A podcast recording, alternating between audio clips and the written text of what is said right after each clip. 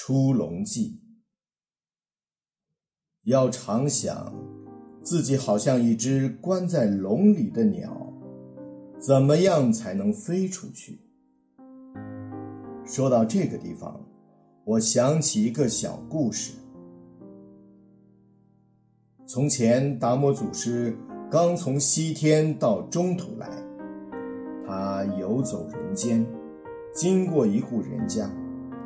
这户人家的门前挂着鸟笼，里面养只小鸟。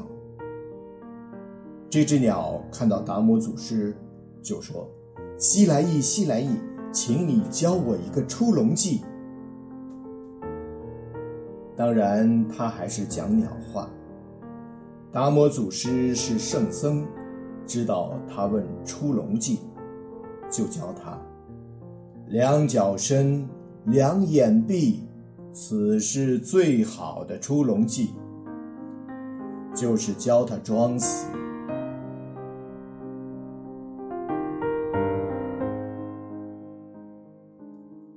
养鸟的人听到鸟叫，跑来一看，呀！我的鸟怎么会无病死了？门一开，把鸟拿到手里，正要看个究竟，鸟趁这个机会，双翅一展，就飞走了。你看这个出笼计多好！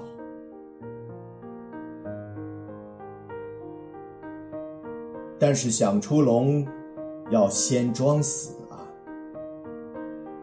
佛法讲，大死才能大活，凡情心不死，又怎能成佛？去凡情心的第一步，就是要装几分呆，带点糊涂。什么事情你都精，那就聪明反被聪明误。尤其我们学佛的弟子，在世间上。你不装傻装痴，身心怎么安乐自在？世间还有句名言，就是“大智若愚”。真正有智慧的人，人家毁谤你、打你，你不同人家辩，不同人家打，这才是大智慧。